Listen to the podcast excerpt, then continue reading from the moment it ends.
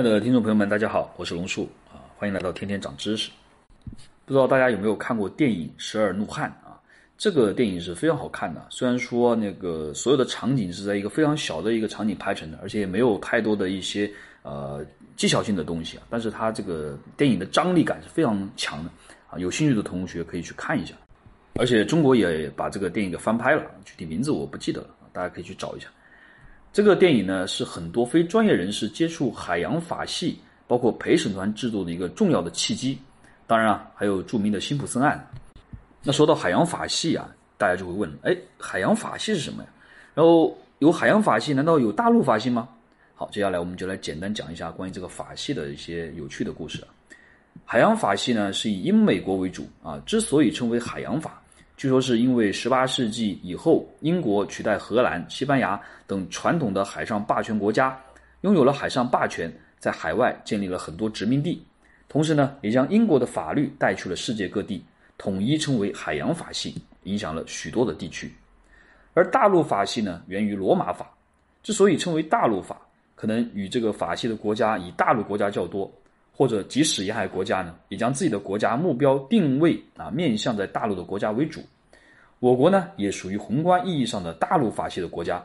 当然呢，我们也叫做中国特色的社会主义法系。大陆法呢源于罗马法，其实呢再往前追溯的话，应该是两河流域的汉谟拉比法典啊，跟它也很有渊源的。汉谟拉比法典呢是中东地区的古巴比伦国王汉谟拉比。在公元前一七九二年到公元前一七五零年左右啊颁布的法律汇编，是最具有代表性的器形文字法典，也是世界上现存的第一部比较完备的成文法典。再到古希腊地区，由于希腊所处的巴尔干半岛南部的地理形态，导致希腊的城邦啊发展得很快啊，而且也非常发达。咱们熟悉的就有雅典、斯巴达等等。就这两个城邦啊，还干了一大架啊，直接导致希腊文化走了下坡路。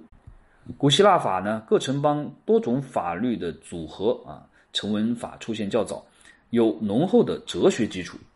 而希腊字母约在公元前一千年就出现了，所以希腊是哲学的故乡啊。苏格拉底啊、柏拉图啊、亚里士多德呀，都为大家所熟知。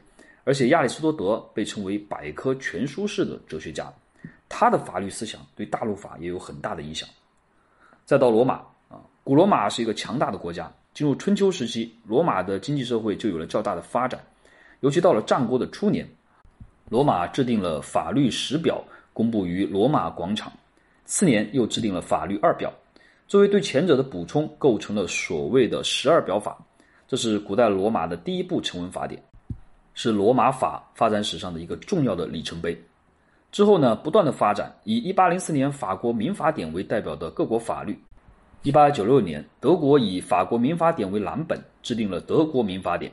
该法典以后为一些国家所效仿，故大陆法系呢又称为罗马德意志法系。好，说了海洋法和大陆法系啊，我们来看看它们的区别啊。简单来说呢，大陆的法系是法典化，而海洋的法系是判例化。判就是判决的判，例就是例子的例啊。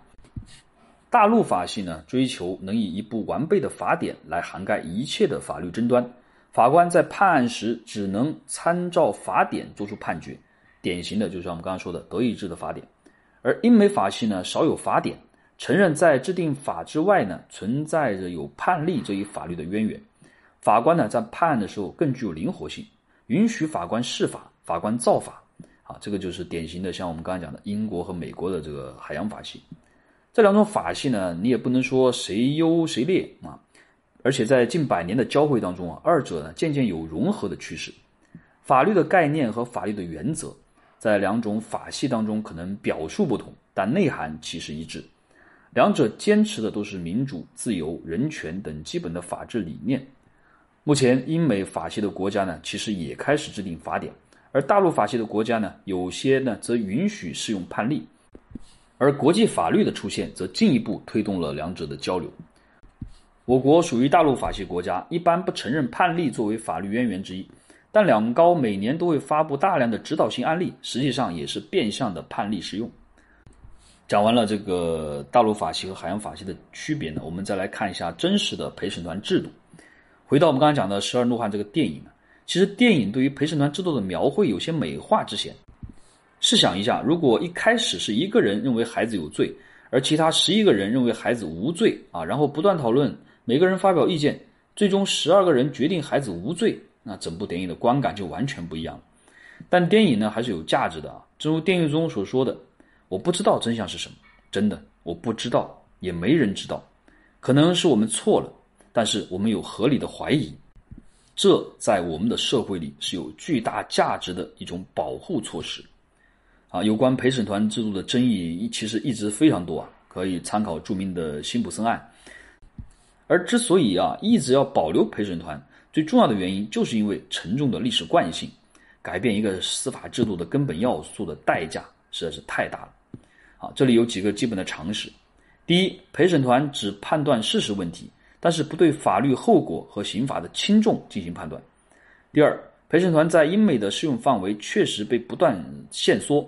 在英国，陪审团的审判的案件呢，只占总体审判案件的个位数；而在美国呢，数量会多一些，但是大多也仅限于刑事审判案件。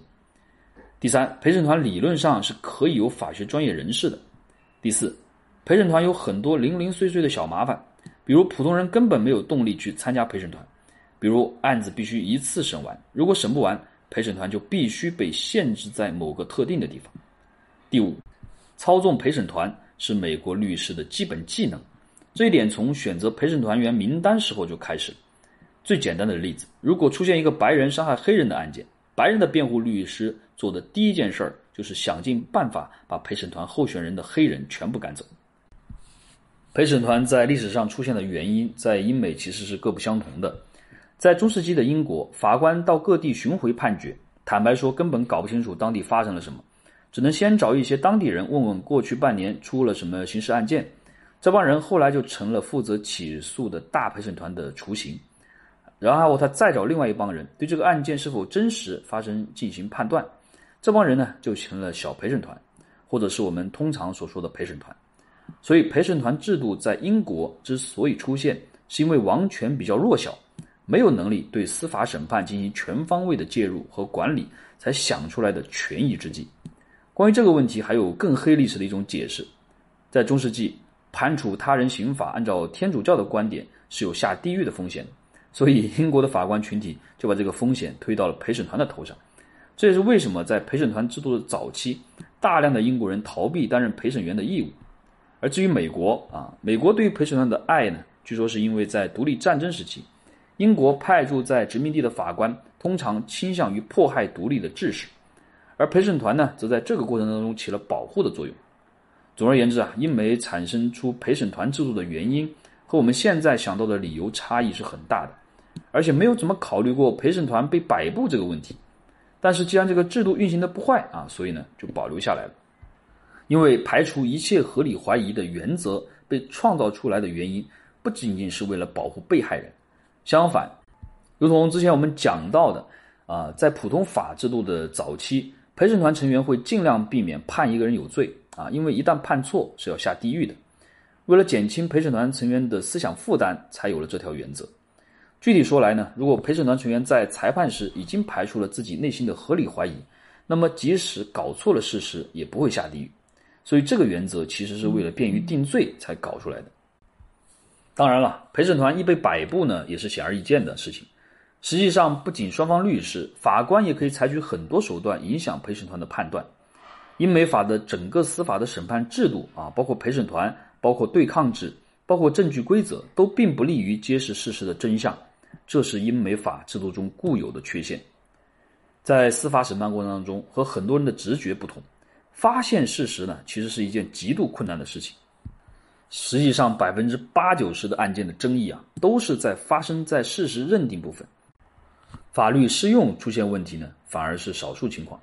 如果你有机会去法院旁听过案件，就会发现，一个真实的司法审判往往讨论的问题是欠条有没有写过，钱有没有付过，货有没有送到这样的问题。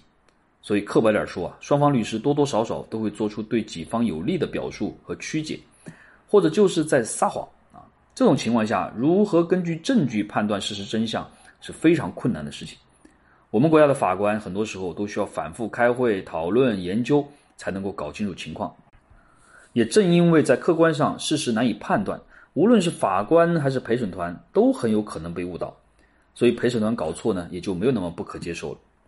发现事实真相啊，并不是一个司法审判制度的唯一目标。一个好的司法制度还应该有相当高的效率，占用不那么多的财政开支，得到社会的普遍认可，与一个国家其他法律制度相融合等等。所以，我们现在看到的每一个制度，当然不可避免都存在很多的问题，但是呢，很有可能这已经是目前最好的结果了。所以我们千万不要。啊，有那种盲从心态，别人说好就好，别人说不好就不好啊！一定要带着自己客观的眼睛去观察，因为这个世界上是没有绝对的好与坏的。每一种制度啊，包括每一个事情、每一个人，他都有好的一面和坏的一面。那到底哪一面是匹配我们现在的一个状况？这是最重要的问题。而很多人往往忽视这个问题，而只是存在着主观的好恶啊去评判，然后做出一个主观的评价，其实是相当的不负责任的。这也是我们认知需要不断去提升的一面，因为你只有学的更多啊，了解的更多，对事物的全面性、系统性啊了如指掌以后，你才能做出我刚才所说的那种判断和那种认知。所以我们一直说，聪明易得，智慧难求。我们一生都在终其一生去追求那个更高的大智慧。好啦，本期的节目就先到这里吧，我们下期节目再见。